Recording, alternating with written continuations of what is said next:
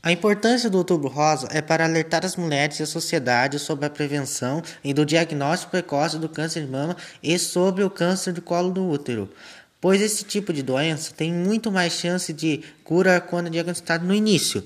Por mais que pareça uma coisa muito óbvia, a prevenção dessas doenças não é pois existem muitas mulheres que, por falta de informação e descuido, ainda não se cuidam, deixando de fazer anualmente esses exames, que são muito importantes para a sua saúde. A prevenção pode salvar vidas.